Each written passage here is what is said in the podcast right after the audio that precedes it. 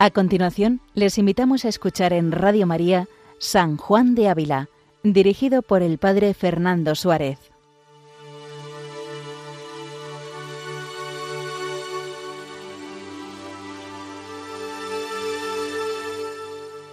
Muy buenos días, queridos amigos, oyentes de Radio María. Un día más continuamos con este programa dedicado a San Juan de Ávila, doctor de la Iglesia Universal y lo hacemos de mano de una de sus obras más señaladas, Audifilia. Escucha, hija, mira, inclina el oído. Este libro que inicialmente fue pues una serie de consejos dirigidos a doña Sancha Carrillo, doncella de Écija, pues nos ayuda a entrar en esta vida espiritual, a entrar en contacto con, con el Señor en la oración. En los capítulos pasados, que hemos realizado hasta ahora 81 capítulos, San Juan de Ávila nos hablaba de la importancia de meditar la pasión de Cristo, de contemplar cómo Dios padece cómo Dios se inclina de alguna manera enviando a su propio Hijo y ofreciéndose él mismo a la muerte para salvar al hombre, para señalarle el camino del cielo. Por eso hoy el capítulo 82 es realmente una oda a toda la pasión, un resumen de la pasión de Cristo, no sólo porque Cristo padeció hace dos mil años, sino porque Cristo padece actualmente. Dice el capítulo 82, tiene el siguiente título, de cuán atentamente nos oye y piadosamente nos mira el Señor si le sabemos manifestar nuestras llagas con el dolor que se debe, y cuán pronto es a las sanar y hacer otras muchas mercedes. Dice, comienza diciendo, tiene esto la gran bondad del Señor, que para que sus mandamientos y leyes sean de nosotros guardados, hacelos fáciles en sí y más fáciles en querer Él mismo pasar por ellos. Nos ha mandado, según hemos oído, que le oyamos y miremos y le inclinemos nuestra oreja. Hace referencia claramente al Salmo 44, 45. Escucha, hija, mira, inclina el oído, olvida tu pueblo y la, la casa paterna. Es el salmo del que San Juan de Ávila parte para explicar la vida espiritual. El alma escucha por eso dice, alma, escucha, hija, mira, inclina el oído. Es Dios que se revela al hombre y le pide que se ponga a la escucha, a la escucha de la palabra, a la escucha de los signos de los tiempos, a la escucha de la intervención de Dios en el alma de las personas, en la vida cotidiana. Inclina tu oído, inclina tu oído. Olvida tu pueblo y la casa paterna prendado está el Rey de tu belleza. Y continúa diciendo, lo cual todo es muy justo y ligero, porque a tal maestro, ¿quién no le oirá? A luz tan deleitable, ¿quién no se deleitará en mirar? A sabiduría infinita, ¿quién no le inclinará su oreja? Y sigue diciendo, mas, para que lo ligero sea más ligero, quiso él pasar por esta ley que a nosotros pone y la cumple con gran diligencia. Dice San Juan de Ávila, Él nos oye, Él nos ve y nos inclina su oreja para que no digamos, no tengo quien mire por mí, ni quien quiera escuchar mis trabajos. Gran consuelo es para un desconsolado tener una persona que a cualquier rato del día y de la noche esté desocupada y de buena gana para oírle sus penas, y que esté siempre, sin faltar un momento, mirando a sus miserias y llagas, sin decir cansado estoy de ver miserias y asco me dan vuestras llagas. Y aunque esta tal persona fuera de muy duro corazón, querríamos que siempre nos oyese y nos viese, porque creeríamos que dando siempre en su corazón la gotera de nuestros trabajos que, como por canal entra él por las orejas y los ojos, algún día acabaría en él y sacaría compasión. pues por duro que fuese, no sería tanto como piedra, la cual es cavada de la blanda gotera, aunque algún rato cese de dar. Y aunque supiésemos que esta tal persona ningún remedio nos podría dar para nuestros trabajos, nos consolaríamos mucho con la sola compasión de que nos tuviesen. Pues si a esta tal persona debíamos mucho agradecimiento, ¿qué debemos a nuestro Señor? ¿Y cuán alegres debemos estar por tener sus orejas y ojos puestos en nuestros trabajos, que ni un solo rato se aparta de nosotros? Y esto no con dureza de corazón, mas con entrañable misericordia, y no con misericordia de corazón solamente, mas con entero poder para remediar nuestras penas. Qué bonito es escuchar el pasaje completo, ¿no? Él te ve, Él te oye, Él inclina su oreja. No solo nos ha dicho, oye, alma, inclina tu oído. Escucha, hija, mira, inclina tu oído. Olvida tu pueblo, sino que Él, Él se acerca, Él nos oye, Él nos ve, Él inclina su oreja.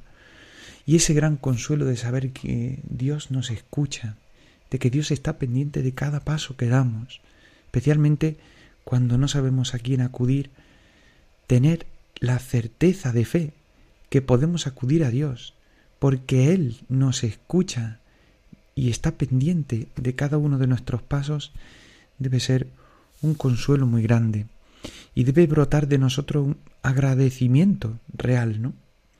Y no es que nos escuche, digamos, dice San Juan de Ávila, no es que nos escuche con misericordia, es decir, teniendo, mirando nuestro corazón y compadeciéndose de él verdaderamente, sino que es que además él tiene la capacidad de remediar nuestro dolor, de remediar nuestra pena. Luego, el que nos escucha, que es Dios, tiene además, pues, el remedio para, para nuestra alma, el remedio a nuestro, a nuestro problema y a nuestro trabajo. Por eso dice, termina diciendo San Juan de Ávila en este párrafo, Bendito sea Señor para siempre, que no eres sordo ni ciego a nuestros trabajos, pues siempre los oyes y ves, ni cruel, pues se dice de ti, citando el Salmo 102, Hacedor de misericordias, y misericordioso de corazón es el Señor, esperador y muy misericordioso. Dice, ni tampoco es flaco, pues todos los males del mundo son flacos y pocos, comparados con tu infinito poder, que no tiene fin ni medida. bonito es entender esto, ¿no? Que Dios nos oye, nos mira, nos ve, que está pendiente de nosotros y que además tiene la capacidad de transformar nuestro dolor en alegría, de darnos la solución a nuestras dificultades. Y aquí va a tomar San Juan de Ávila una imagen que nos puede ser de mucha ayuda.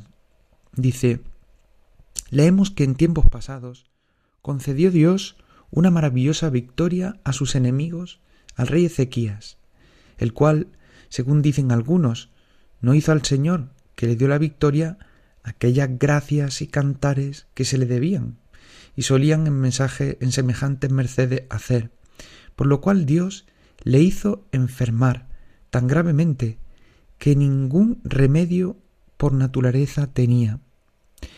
Dice, y porque con falsa esperanza de vivir no se olvidase de poner cobro a su alma, fue a él el profeta Isaías y le dijo por mandato de Dios, citando Isaías capítulo 38. Dice, Esto dice el Señor, ordena tu casa, porque sábete que morirás y no vivirás. Es decir, cuenta aquí del libro de los reyes, segundo libro de los reyes, ese pasaje en el cual el rey Ezequías pues atribuyó la victoria de sus tropas a sí mismo y no le dio gracias a Dios, porque precisamente había sido él la causa de la victoria. Pues aquí dice que le envió al profeta Isaías y le dijo, sábete que morirás y no vivirás, precisamente por esa traición, por haberse olvidado de Dios. Dice entonces que las palabras, con estas palabras, fue atemorizado el rey Ezequías, que vuelve su cara a la, pared y llora con gran lloro, pidiendo al Señor misericordia. Consideraba cuán justamente merecía la muerte, pues no fue agradecido al que le había dado la vida, y miraba la sentencia de Dios, ya contra él dada, que decía no, no vivirás. No hallaba otro superior que al que se la dio para pedir que se revocase, y aunque lo hubiera, no tuviera buen pleito, pues al desagradecido justamente se le quita lo que misericordiosamente se le había dado. Fijaos, al desagradecido justamente se le quita lo que misericordiosamente se le había dado. Es una enseñanza que nos da San Juan de Ávila. Muchas veces no damos suficientemente gracias a Dios por todo lo que nos da con su misericordia. Y precisamente debemos caer en la cuenta de que si no somos agradecidos, se nos quitará, dice el Evangelio, hasta lo que tiene, hasta lo que tiene. Veíase en la mitad de sus días, dice refiriéndose a el rey Ezequías, y acabarse en él la generación real de David, porque moría sin hijos. Y aliende de todo esto, era combatido de todos los pecados de su vida pasada, cuyo temor más suele penar a la hora postrera. Y con estas cosas estaba su corazón quebrantado con dolor, y turbado así como, como mar. Y a donde quiera que miraba, hallaba muchas causas de temor y tristeza.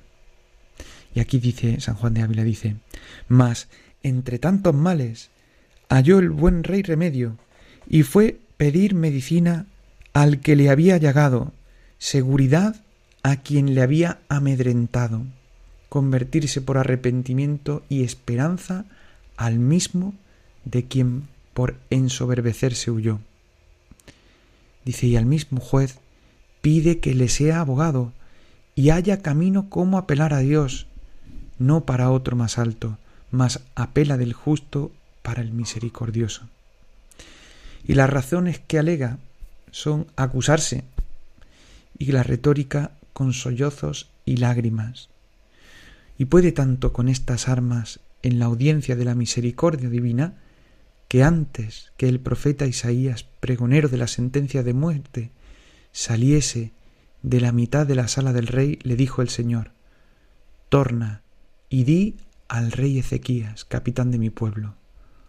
Oí tu oración y vi tus lágrimas. Yo te concedo salud y te añado otros quince años de vida y libraré esta ciudad de la mano de tus enemigos. Es decir, antes incluso que se fuera el profeta Isaías, el Señor volvió a suscitar, se compadeció de esa de ese dolor profundo, de esa contrición profunda que tuvo, que tuvo el rey Ezequías. Y nos pone al borde del precipicio. Es decir, un alma que, que muere habiéndose alejado de Dios, habiendo rechazado a Dios, pues ciertamente pues no podrá alcanzar la vida eterna si no es por misericordia de Dios. Así que no solo eso, no solo las consecuencias, sino quién es Dios y por qué he ofendido a Dios. Como vemos aquí, el, rey Ezequías no solo estaba dolido por, por, por las consecuencias que tenía su pecado, es decir, la muerte, que le conllevaba la muerte, sino que también estaba realmente dolido por haber causado el dolor en el corazón de Dios. Esta es la contrición. Y esto es lo que realmente escucha el Señor. Un corazón quebrantado y humillado tú no lo desprecias. Eso es, oí tu oración y vi tus lágrimas, dice Isaías, y te concedo la salud, y te añado quince años de vida. Qué bonito es cuando vamos a la confesión, y no solo vamos a la confesión para librarnos de la carga o de las consecuencias que nuestro pecado tiene, que ciertamente pueden ser de condenación, sino que vamos porque hemos ofendido al amigo, porque mi amigo, el Señor, pues ha quedado dañado en esta relación, la, la relación con Él ha quedado debilitada o rota como consecuencia de mi pecado. Y dice aquí San Juan de Ávila, Señor, ¿qué es esto? ¿Tan rápido metes tu espada en la vaina y tornas la ira en misericordia? Unas pocas lágrimas derramadas no en templo, mas en el rincón de la cama, y no de ojos que miran al cielo, mas a una pared. ¿Así te hacen tan presto revocar la sentencia que tu majestad había dado? Es decir, dice San Juan de Ávila, bueno, tan rápido vuelves tu mirada de misericordia si hace un momento acababas de dictar sentencia. Y qué bonito es esta frase, se nos puede grabar en el corazón. Dice, todo lo disimulas con el amor que nos tienes, por estar atento a hacernos mercedes. Y dices, oí tu oración y vi tus lágrimas. Todo término se te hace breve para librar al culpado, porque ninguno deseó tanto alcanzar su perdón cuanto tú deseas darlo. Y más descansas tú con haber perdonado a los que deseas que vivan que no el pecador con haber escapado de muerte. Esto lo, lo mismo que nos dice el Papa Francisco muchas veces. Somos nosotros los que nos cansamos de pedirle a Dios perdón, porque Dios no se cansa nunca de perdonar. Dice, ninguno deseó tanto alcanzar su perdón cuanto tú deseas darlo. Fijaos, qué bonito. Nadie tiene tanto deseo de alcanzar el perdón de Dios como Dios de conceder el don del perdón. Dice, no guardas leyes ni dilaciones, mas las leyes serán que los que hubieren quebrantado todas tus leyes, quebranten su corazón con el dolor de lo pasado y propongan la enmienda de lo porvenir y tomen las salubles medicinas de tus sacramentos que en tu iglesia dejaste o tengan intento de tomarlas. Dice, las dilaciones que en cualquier hora el pecador gimiere sus pecados, no te acuerdes más de ellos. Y porque los pecadores cobrasen ánimo para pedirte perdón, quisiste conceder a este rey más mercedes de las que él te pedía, quince años de vida, y librar su ciudad. Qué bonito es, y dice, tú benigno, que no dejarías venirnos males, sino para sacar de ellos mayores bienes. Qué bueno es Dios, qué bueno es Dios. Dice tú, pues, pecador, quien quiera que seas, que estás amenazado por aquella sentencia de Dios que dice, el ánima que pecare, aquella morirá. No desmayes debajo de la carga de tus grandes pecados y del incomportable peso de la ira de Dios, mas cobrando ánimo de las misericordias de aquel que no quiere la muerte del pecador, sino que se convierta y viva, humíllate llorando a aquel que despreciaste pecando, y recibe el perdón de mano de aquel piadoso Padre que tanta gana tiene de dártelo y aun de hacerte mayores mercedes que antes. Qué bonito es cuando escuchamos estas palabras de San Juan de Ávila. Si alguna vez alguno de los oyentes pues tiene conciencia del dolor profundo por sus pecados, no desmayes, no desmayes y cobra ánimo de aquel que no quiere nuestra muerte, sino que, humillándonos y a veces permitiendo una humillación, dice, nos da el perdón, nos da el perdón y tanta gana tiene de dárnoslo y de hacernos mayores regalos que los que antes nos había dado. Pues acogemos como una gracia enorme todos estos consejos que nos da San Juan de Ávila, para no caer en el dolor desmedido por nuestros pecados, sino para acudir con mucho deseo a la gran misericordia de Dios, los sacramentos, que son la fuente de la gracia. Pidámosle al Señor, por intercesión de San Juan de Ávila, que estemos atentos a todas las gracias, todas las mercedes que Dios quiere concedernos, sabiendo que Dios nos oye, nos ve e inclina su oído para, para poder sanar nuestra alma. Les recordamos que pueden escuchar el resto de programas en el podcast de Radio María y asimismo escribirnos algunos consejos, algunas sugerencias al correo electrónico del programa sanjuandeávila@radiomaria.es.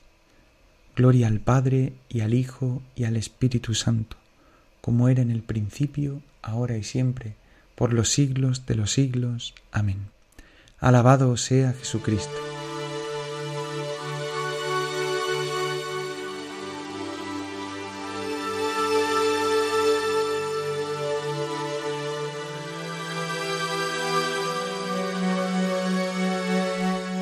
Han escuchado en Radio María San Juan de Ávila con el Padre Fernando Suárez.